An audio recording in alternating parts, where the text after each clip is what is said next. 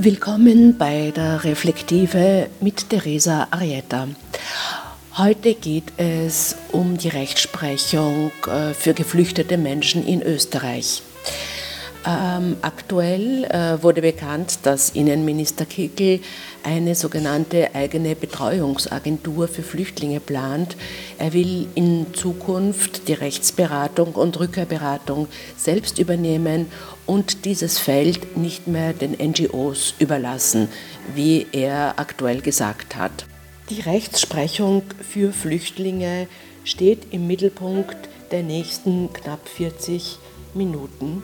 Es geht um die fragwürdigen Asylbescheide des Bundesasylamts, die in den letzten Wochen und Monaten immer wieder in der Kritik standen. Willkommen beim Reflektive Podcast. Ähm, heute geht es um das Asylwesen und wie es sich in Österreich äh, womöglich verändert hat. Äh, zu Gast ist Christoph Riedl, Rechtsexperte der Diakonie. Hallo. Und äh, Georg Bürstmeier, äh, Rechtsanwalt äh, und mit einem Schwerpunkt Asylwesen. Hallo. Hallo und schönen guten Tag. Christoph, aktuell bist du als Rechtsexperte der, der Diakonie mit dem Bundesasylamt in, in Konflikt geraten. Wie hat denn der Konflikt begonnen und was ist der Stand der Dinge?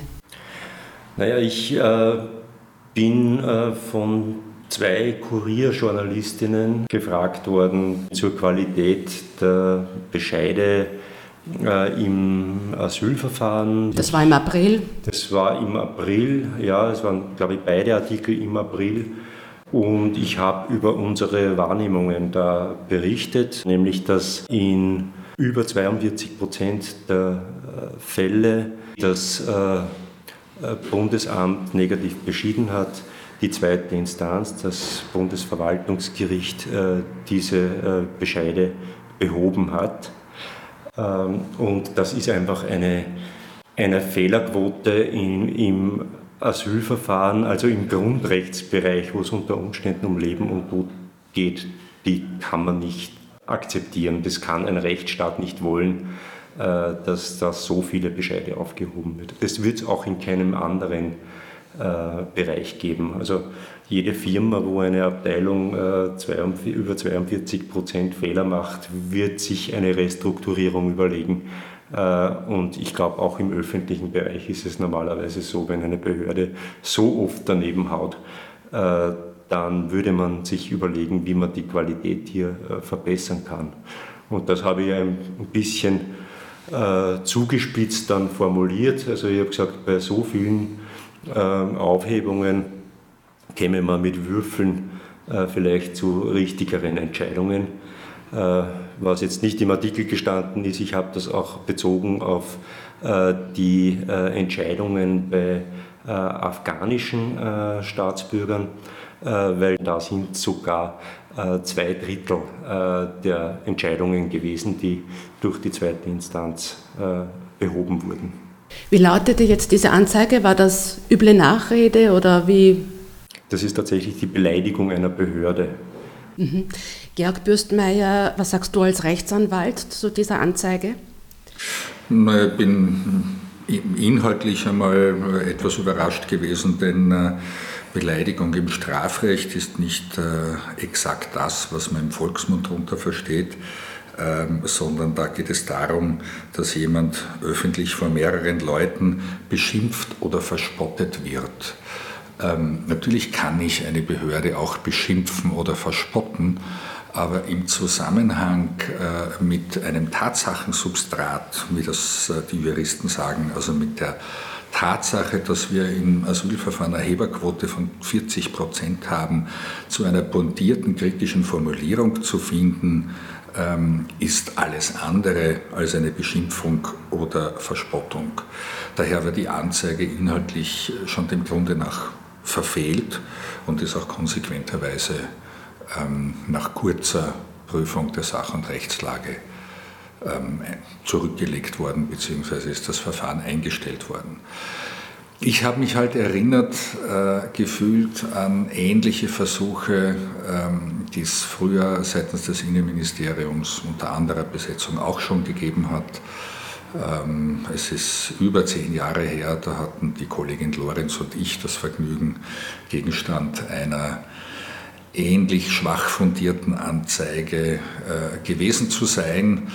Und äh, damals wie heute ähm, sehe ich das in Wahrheit als Versuch, äh, erstens den Ruf zu ramponieren der solcher angezeigten Personen. Ähm, das hat mir damals äh, jemand äh, Sachkundiger erklärt, was passiert denn dann, wenn ein Innenminister oder ein hochrangiger Beamter Interviews gibt und dann ist das offizielle Interview zu Ende äh, und dann ist man im Off-Bereich und dann heißt es, äh, wisst ihr, habt ihr gehört, der Riedel, der Bürstmeier, die Lorenz, der Renderanzeige, die sind nicht koscher.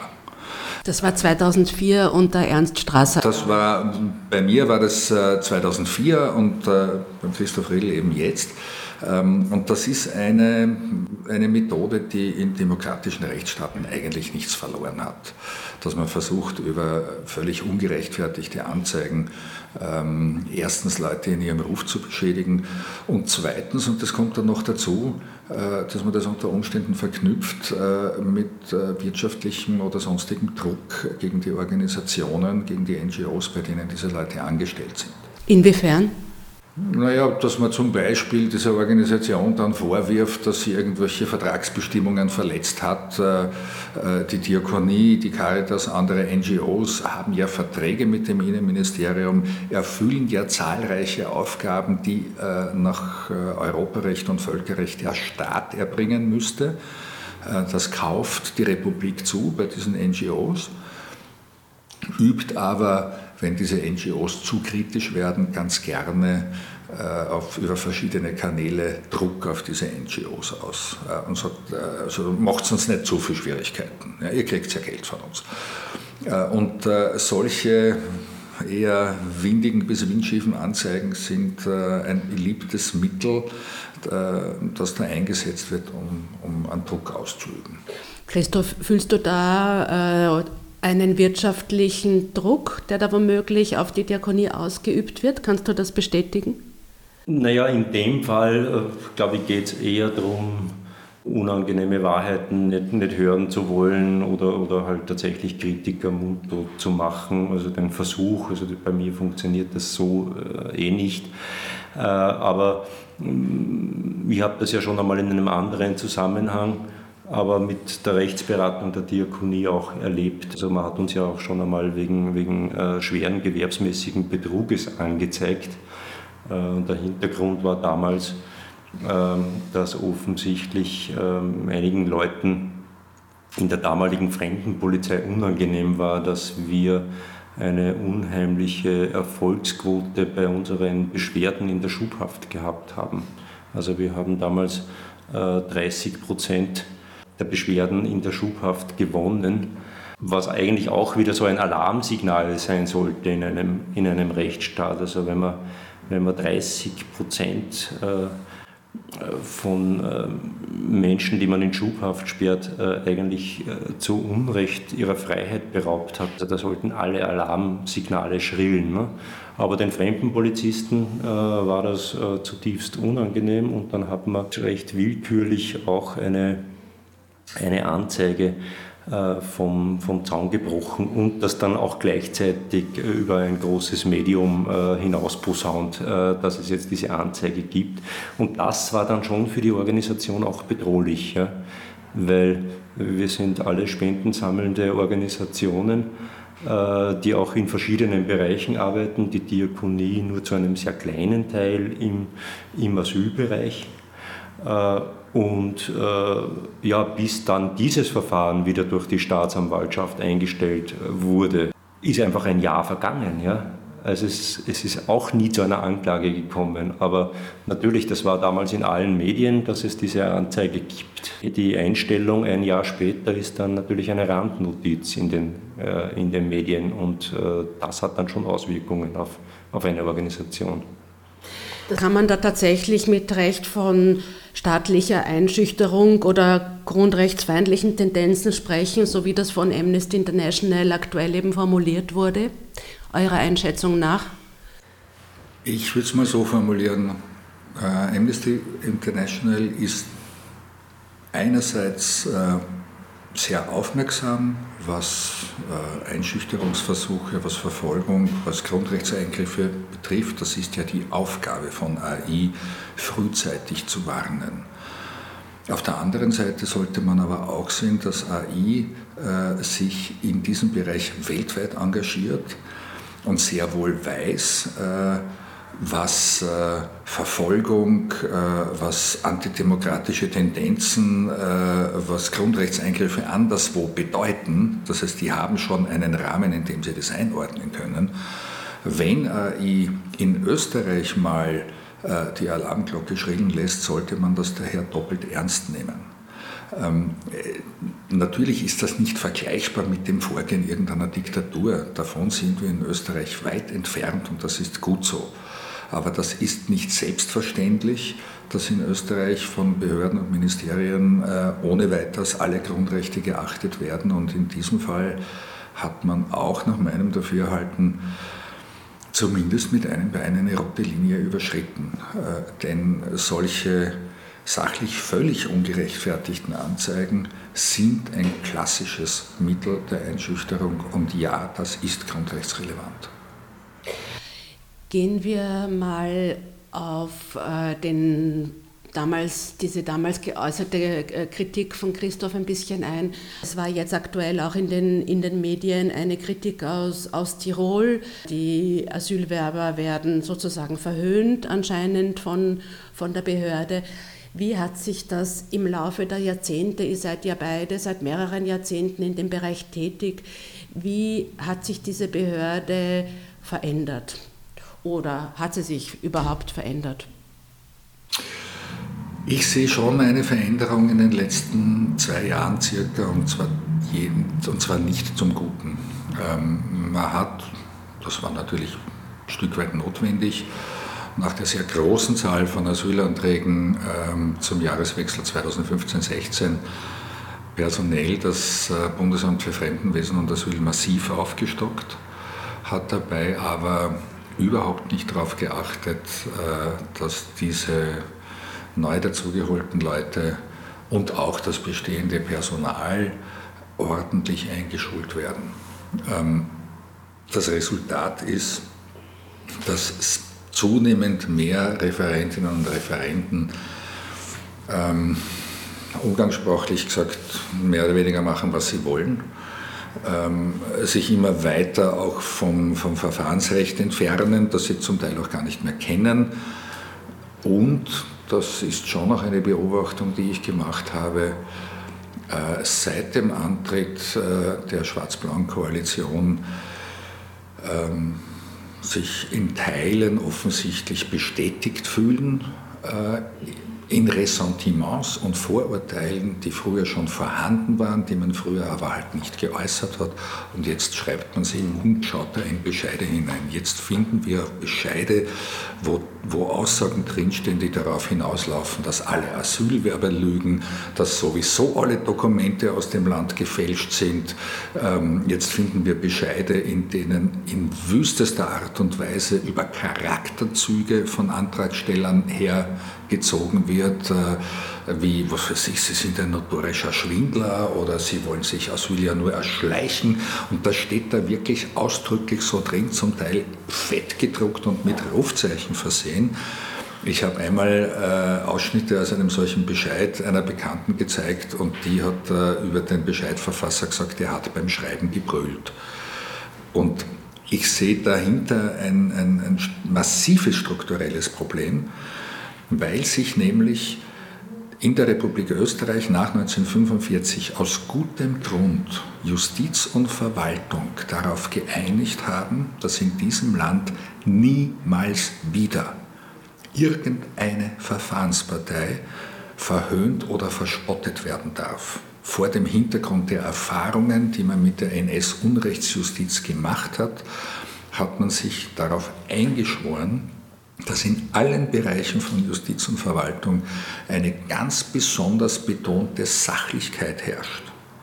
Ähm, selbst wenn der einzelne Beamte, selbst wenn die einzelne Richterin äh, ein Ansinnen, einen Antrag, eine Klage für noch so dumm und unsinnig gehalten hat und für noch so ungerechtfertigt, war es absoluter Konsens, äh, dass man damit extrem sachlich umgeht. Und von diesem Konsens äh, der extremen Sachlichkeit, der für einen Rechtsstaat ganz, ganz wichtig ist und der in Österreich vor historischen Erfahrungen noch mal wichtiger ist, hat sich das Bundesamt in den letzten Jahren aber deutlich verabschiedet. Äh, und das halte ich äh, für, für eine ganz bedenkliche Entwicklung. Dazu kommt noch, dass viele Referenten in Wahrheit ganz offenkundig keine Ahnung haben, wie es in den Herkunftsländern der Asylwerber zugeht. Sie kennen die Abläufe dort nicht, sie wissen nicht, wie Gesellschaft dort funktioniert. Sie urteilen ausschließlich vor ihrem eigenen Erfahrungshorizont, der durchsetzt ist mit Halbwissen und Vorurteilen. Und das äh, sieht man in immer mehr Bescheiden. Und ich bin mittlerweile so weit, dass ich, mir, äh, dass ich manches Mal so einen Stoßseufzer loslasse. Äh, warum können wir uns das nicht überhaupt sparen?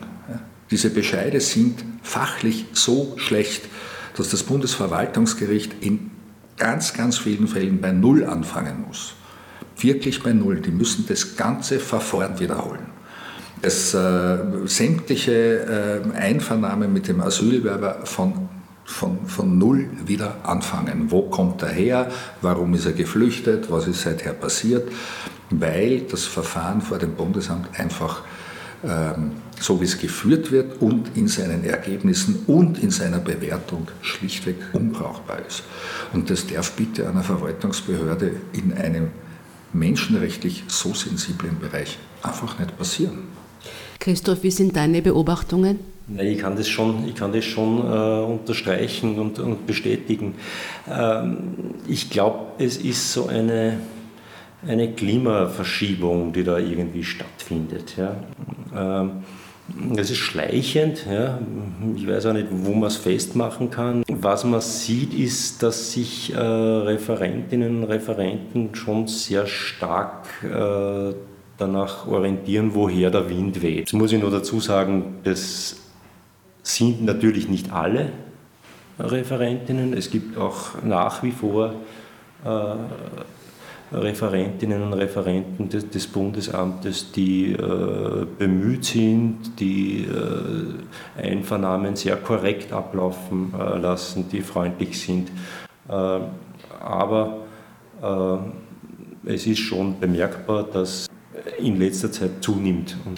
Ähm, das heißt, die Rechtsprechung richtet sich sozusagen auch flexibel nach äh, jenem äh, Wind, der gerade von Seiten der Regierung weht? Da würde ich, da würde ich gerne differenzieren. Äh, ich weiß, das ist ein bisschen beckmesserisch. Äh, die Rechtsprechung in, in, in diesem Sinn eigentlich weniger. Die fängt nämlich erst beim Bundesverwaltungsgericht an. Ähm, die, die, wir Juristinnen und Juristen sagen die behördliche Praxis. Das ist das, was das BFA tut. Das BFA ist eine Behörde, er lässt Bescheide und das ist behördliche Praxis. Die, diese Bescheide werden dann überprüft durch das Bundesverwaltungsgericht und dort beginnt die Rechtsprechung. Ähm, am Bundesverwaltungsgericht sind äh, die Richterinnen und Richter auf Lebenszeit bestellt, unversetzbar, unabsetzbar, völlig egal, was sie entscheiden. Ähm, und da kann äh, der jeweilige Innenminister im Kreis oder im Quadrat springen, äh, das ändert nichts. Ähm, auf das Bundesamt hat der Innenminister direkten Einfluss. Das ist eine weisungsunterworfene Behörde. Ähm, kürzlich äh, ähm, hat äh, die Präsidentin der Richtervereinigung gemeinsam mit dem Rechtsanwaltskammerpräsidenten gefordert, dass, oder vorgeschlagen, dass das Bundesamt gerade weil es in so hochsensiblen Bereichen entscheiden muss, weisungsfrei gestellt wird. Ähm, und auch äh, diese beiden haben den Vorschlag, den der Christoph Riegel gerade aufgegriffen hat, äh, wiederholt, ähm, dass man doch bitte äh, die sogenannten Interviews, die vor dem BFA geführt werden, aufzeichnet. Das ist technisch seit über zehn Jahren ohne weiteres möglich, das kostet nichts und das liefert uns allen einfach Rechtssicherheit, die es in so sensiblen Bereichen braucht.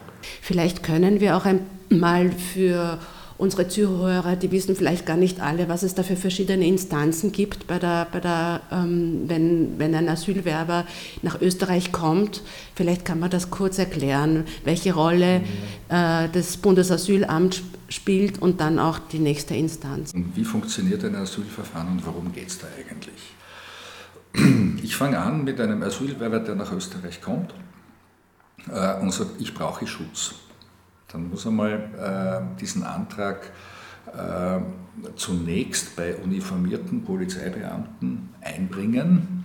Und bewaffneten ähm, meistens auch noch. Ja. Was äh, für viele schon etwas schockierend ist, weil sie gar nicht so selten äh, vor ebenso oder ähnlich uniformierten Polizeibeamten geflüchtet sind, äh, weil das sehr oft die sind, äh, die die Asyler verfolgt haben in deren Heimatländern. Ähm, aber gut, ähm, dann äh, gibt es eine ganze Kaskade von Verfahrensschritten, die äh, sich Österreicherinnen und Österreicher gar nicht vorstellen können.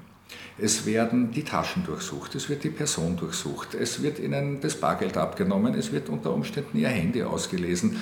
Ähm, sie werden darüber informiert, dass sie eigentlich zu jeder Zeit festgenommen und in Haft genommen werden können. Ähm, es wird ihnen ein bestimmtes Gebiet zugewiesen, es wird ihnen verboten, unter Umständen ein Quartier zu verlassen. Ähm, das sind alles Geh- und Verbote, die in einem österreichischen Verwaltungsverfahren unvorstellbar wären. Also man, man stelle sich vor, man geht als Österreicher zur Baubehörde und sagt, ich würde ganz gerne einen Stock auf mein Haus äh, aufbauen. Und dann sagt jemand zu mir, da stellen Sie eine, äh, stellen Sie eine an die Wand, äh, wir durchsuchen Sie jetzt, geben Sie uns Ihre Tasche, geben Sie uns Ihr Handy, geben Sie uns Ihr Geldbeutel, ähm, Sie kriegen jetzt einen Ort zugewiesen und im Übrigen können Sie jederzeit verhaftet werden. Bitte, wenn eine Behörde das ein einziges jedes Mal macht, dann gibt es einen Aufschrei von Wien nach Bregenz. Weil es ja ein behördliches Verfahren eben ist, auch ein Asylantrag ist eben kein Strafrechtsverfahren, sondern ein behördliches Verfahren. Das willst du damit deutlich machen? Ich, ich darf nicht einmal mit Strafverdächtigen so umgehen, wie mit Asylwerbern mittlerweile umgegangen wird. Das, da ist Österreich nicht allein. Das ist, ähm, da gibt es einen europaweiten Trend, aber Österreich ist da, hat da im Moment wieder ähm, ein bisschen eine Vorreiterrolle. Ähm, Asylwerber werden äh, rechtlich schlechter gestellt äh, als Menschen, die verdächtigt werden, hunderte Millionen Euro an Steuern hinterzogen zu haben oder aber Leid umgebracht zu haben. Das sind Verwaltungsverfahren, ähm, bei denen man im Umgang mit den Antragstellerinnen und Antragstellern äh, über die Jahre Maß und Ziel verloren hat hätte man alle diese Änderungen, die über 20 Jahre äh, salamitaktikmäßig in kleinen Schritten gekommen sind, vor 20 Jahren dem Verfassungsgerichtshof auf einmal vorgelegt, der hätte ein, eine solche Novelle in Bausch und Bogen in der Luft zerrissen. Der hätte die Bundesregierung äh, übertragen formuliert gefragt, ob sie wo angerannt ist, äh, weil man sich damit so extrem weit von dem Standard entfernt hat, der in anderen Verwaltungsverfahren gilt. Man hat das nicht auf einmal gemacht, sondern immer stückchenweise, scheibchenweise. Und so ist es, wenn man so will, immer knapp unter dem Radar des Verfassungsgerichtshofs geblieben, bis auf einige Ausnahmen, wo der VfGH tatsächlich eingreifen musste und einzelne Regeln aufgehoben hat. So, jetzt haben wir den Asylwerber, der ähm, den Antrag formuliert hat, zu seinem Fluchtweg befragt worden ist, äh, ganz kurz zu seinen Fluchtgründen, um abzuklären, ob es überhaupt äh, ein Asylantrag im engeren Sinn ist, ob da tatsächlich Schutz gesucht wird. Ähm, dann nehmen wir die Fingerabdrücke äh, von dieser Person und machen ein Foto, spielen die in einen europäischen Zentralcomputer, um abzuklären, ob diese, diese Person schon woanders in einem anderen EU-Staat registriert worden ist, denn dann ist dieses andere EU-Land in der Regel für das Asylverfahren zuständig und nicht wir. Hat sich herausgestellt, Österreich ist für das Asylverfahren zuständig, gibt es irgendwann einmal das sogenannte Interview. Das heißt, eine längere Befragung durch Beamte des Bundesamts für Fremdenwesen und Asyl ähm, mit einem Dolmetscher, einer Dolmetscherin, das kann bis zu fünf, sechs Stunden dauern. Ähm, da gibt es in der Praxis immer wieder Probleme mit der Dolmetschung, weil die, die Übersetzerinnen und Übersetzer beim BFA qualitativ, äh, ich sage es mal vorsichtig, nicht ganz so gut sind wie die, die am Bundesverwaltungsgericht eingesetzt werden. Ähm, aber ohne jetzt auf die Details einzugehen, haben wir dann ein, ausführliche Angaben äh, dieses Asylwerbers und dann muss ein Referent, eine Referentin beurteilen, vor dem Hintergrund der tatsächlichen Verhältnisse im Heimatland, ist es glaubwürdig genug, damit ich annehmen kann, dass diese Person im Zweifel Schutz braucht. Diese Referenten, das sind derzeit äh, 478 Mitarbeiter österreichweit, habe ich gelesen. Die haben Matura-Niveau jetzt von den Anforderungen und äh, eine viermonatige Grundausbildung sowie einige interne Fortbildungen gemacht. Das ist einmal der Status quo. Ja, das ist deutlich zu wenig. Und das ist schon eine Verbesserung, muss man sagen. Früher war es nicht einmal das. Also das mit dem Matura-Niveau haben wir erst mit der Gründung des äh, BFA, also des Bundesamtes, eingeführt davor. Juristisch ist das. War nicht einmal das äh, notwendig. Juristisch ist das Asylverfahren nicht wahnsinnig kompliziert. Ich, ich, ich muss nicht Volljurist sein, um das zu verstehen, was da passiert. Ähm, aber ich kann nur aus meiner eigenen Erfahrung sagen, ich habe schon mindestens ein, eineinhalb Jahre gebraucht, äh, um von anwaltlicher Seite mich so weit in die Materie einzuarbeiten, äh, dass ich nicht laufend am Glatteis ausgerutscht bin weil es äh, doch sehr viele in der Praxis schwierige Fragen gibt, äh, wo man eine fundierte Ausbildung braucht ähm, und ähm, auch immer wieder rückfragen muss, äh, bin ich jetzt eher auf dem richtigen Weg. Ähm, wenn Leute nach, nach einem Schnellsiedekurs als Entscheider angestellt werden, dann häufen sich die Fehler und zwar massiv. Äh, und das, das passiert ja, denn wenn, wenn, wenn wir sehen, äh, dass äh, den Beschwerden gegen etwaige negative Bescheide in 40 Prozent der Fälle in der einen oder anderen Form stattgegeben wird, ähm, dann liegt es ungefähr beim 2,5 bis 3-fachen der, der, der normalen Heberquote. Und das, darf sich eine Verwaltungsbehörde eigentlich nicht erlauben. Es führt unter anderem auch dazu, dass das Bundesverwaltungsgericht, das ja bei weitem nicht nur für Asylsachen da ist, sondern die gesamte österreichische Bundesverwaltung ähm, als Beschwerdeinstanz kontrollieren soll, heillos überlastet ist und viele Verfahren von Österreicherinnen und Österreichern, die mit dem Asylrecht überhaupt nichts am Hut haben, viel zu lange liegen bleiben, weil die Richterinnen und Richter einfach nicht mehr dazukommen. Ich weiß nicht, wie viele 10.000 Fälle wir derzeit in Asylsachen am BVWG äh, unerledigt offen haben. Ich habe noch die Zahl 30.000 im Kopf, äh, möchte mich jetzt nicht darauf festlegen. Ich glaube, wir haben einen Gleichstand 20.000 in der ersten und 20.000 in der zweiten ja. Instanz, wenn, wenn ich es richtig in Erinnerung habe. Mir fällt dazu noch ein Zitat aus einem aktuellen Profilinterview vom Herrn Taucher, vom Leiter äh, des Bundesasylamts ein, wo er sagt, dass die Zahl der Außerlandesbringungen jedes Jahr gesteigert werden konnte, heuer schon um 40 Prozent. Und damit leisten wir einen guten Beitrag zur Sicherheit in Österreich. Wenn der Leiter des Bundesamts für Fremdenwesen und Asyl behauptet, äh, dass mit einer erhöhten Anzahl von Abschiebungen ein Beitrag zur Sicherheit geleistet wird, dann halte ich das für ein katastrophales Framing, das klassisch rechtspopulistisch ist. Das erwarte ich mir von einem Politiker der FPÖ, aber nicht von dem Leiter einer staatlichen Behörde. Das ist nämlich eigentlich eine Schweinerei, weil es unterstellt, dass jeder einzelne abgewiesene Asylwerber, jede einzelne abgewiesene Asylwerberin eine Bedrohung der Sicherheit wäre. Sonst macht diese Aussage keinen Sinn. Und diese Unterstellung, äh, äh, die heute wirklich für katastrophal. Das zeigt aber, wie Behördenleiter mittlerweile ticken. Da ist etwas aus dem Ruder gelaufen. Christoph, welche Reformen und Verbesserungsmaßnahmen wünschst du dir für das Bundesasylamt und für die Qualität der Entscheidungen?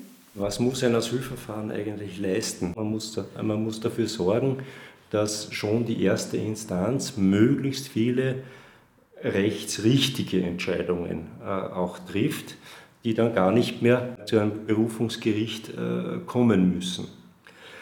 Das ist aber nicht der Ansatz, der gefahren wird von der Politik seit Jahren. Ja, wir reden ja äh, seit Jahren davon, die Asylverfahren müssen beschleunigt werden. Auch dem würde ich zustimmen. Ja. Asylverfahren sollen schneller sein. Ja. Aber sie müssen auch richtig sein. Sie müssen rechtsstaatlichen Kriterien folgen äh, und sie müssen zu richtigen Ergebnissen äh, kommen. Äh, dann sollen sie auch schnell sein und dann kann man auch Menschen, die eine negative Entscheidung bekommen, äh, abschieben. Wenn das Asylverfahren dann allerdings nicht ein Jahr, sondern fünf, sechs bis zehn Jahre dauert und man dann sagt, okay, und jetzt haben wir eine, eine negative Asylentscheidung und die setzen wir jetzt durch und Recht muss Recht bleiben, dann haben wir ein völlig anderes Problem. Ja? Dann haben wir es nämlich äh, mit einer Verwurzelung im Land meistens zu tun, die äh, völlig anderes äh, Menschenrecht betrifft, nicht das Recht auf ein faires Asylverfahren und einen Asylantrag stellen zu dürfen, sondern das Recht auf das Privat- und Familienleben, das da entstanden ist. Möglicherweise gibt es inzwischen Kinder, die gehen in die Schule, Schule da sind viele, viele andere Interessen dann auch betroffen. Äh, und diese Menschen haben dann äh, ein Recht, äh, in Österreich zu bleiben, weil sie sich inzwischen so gut integriert haben. Auch das ist ein Menschenrecht nach der Europäischen Menschenrechtskonvention. Auch dazu gibt es Judikatur durch den, durch den Gerichtshof für Menschenrechte. Ähm, das ist kein Gnadenakt, wie immer wieder versucht wird, uns zu, zu suggerieren. Äh, wir haben nur Rechtsschutzdefizite in diesem Bereich, wenn man dann irgendwie äh, halt äh, Menschen zwei Tage vor ihrer Berufungsverhandlung, ob sie jetzt ein humanitäres Aufenthaltsrecht bekommen müssen oder nicht, plötzlich abschiebt, weil, dieser Antrag keine, keine aufschiebende Wirkung hat. Das ist ein Problem. Es muss die Formel gelten, je schneller, desto mehr Rechtsschutz. Ja, aber was wird jetzt angekündigt? Man will die, äh, die Rechtsberatung, die derzeit äh, durch äh, NGOs durchgeführt wird, äh, abschaffen und in einer äh, Bundesagentur ansiedeln. Das heißt, das gleiche Ministerium, das die negativen äh, Bescheide erlässt, macht dann auch die Beschwerden und die Rechtsmittel gegen diese äh, negativen Bescheide. Das ist nicht das, was ich mir unter einem Ausbau des Rechtsschutzes äh, vorstelle. Äh, das ist einzigartig in Europa, so ein Vorhaben. Das gibt es in keinem anderen Land. Äh, hier ist einfach die Unabhängigkeit das, das, oberste, das oberste Gebot. Äh, das dürfen keine Menschen sein, die, die Rechtsberatung und Rechtsvertretung machen, die in irgendeinem nahen Verhältnis zur zur Behörde stehen, die die Bescheide erlässt. Georg, dein Schlusssatz? Als ich vor etwas mehr als 25 Jahren zum ersten Mal in Berührung gekommen bin mit der Thematik Asyl, war mein damaliger Zugang nach einigen Wochen die, der, dass ich mir gedacht habe, okay, das wird jetzt eines der gesellschaftspolitischen Metathemen für die nächsten zehn Jahre. Riesenproblem. Da werden wir zehn Jahre brauchen, bis wir damit fertig sind. Großer Irrtum. Seither ist ein Vierteljahrhundert vergangen. Es gibt immer wieder so Spitzen ähm, und dann flaut das wieder für einige Jahre ab. Ähm, begleitet werden diese zahlenmäßigen Spitzen immer von äh, großer Verunsicherung in Teilen der Bevölkerung, äh, von einer zum Teil massiven Propaganda aus dem rechtspopulistischen Eck, die das äh, gebraucht und missbraucht. Ähm, von den, begleitet wird das seit 20 Jahren von der Ankündigung jedes neuen Innenministers, ich werde das Asylrecht verschärfen. Ähm, mittlerweile ist das ein Rechtsgebiet, wo sich wirklich niemand mehr auskennt, weil es praktisch pausenlos novelliert wird, was auch nicht gut ist, weil wir nicht mehr wissen, mit welchem Recht wir eigentlich arbeiten. Ähm, was ich damit sagen will, ist, was wir aktuell im Jahr 2018 erleben, ist äh, wieder eine Phase der Zuspitzung, sowohl auf politischer Ebene als auch auf rechtlicher Ebene, bis hin zum Unterdrucksetzen einzelner, einzelner Akteure im NGO-Bereich. Ähm, ich gehe davon aus, ähm, dass das, so wie wir das in der Vergangenheit erlebt haben, ähm, auch wieder abflauen wird, vorausgesetzt, es bleibt uns äh, in Österreich äh, ein liberal-demokratischer Rechtsstaat erhalten. Wenn jene Kräfte sich durchsetzen, äh, die Österreich urbanisieren wollen, die also eine illiberale Demokratie wollen, ähm, dann werden wir insbesondere im Bereich Migration und Asyl noch deutlich mehr Verschärfungen sehen. Denn das ist ein Musterexerzierfeld äh, für, für Rechtspopulisten und für die harten Rechten, um einmal auszuprobieren, äh, was eine geht, um es auf Wienerisch zu sagen. Und wenn man gesehen hat, das geht eine und das funktioniert, dann wird das ausgeweitet auf andere Gruppen bis hin zur gesamten Wohnbevölkerung.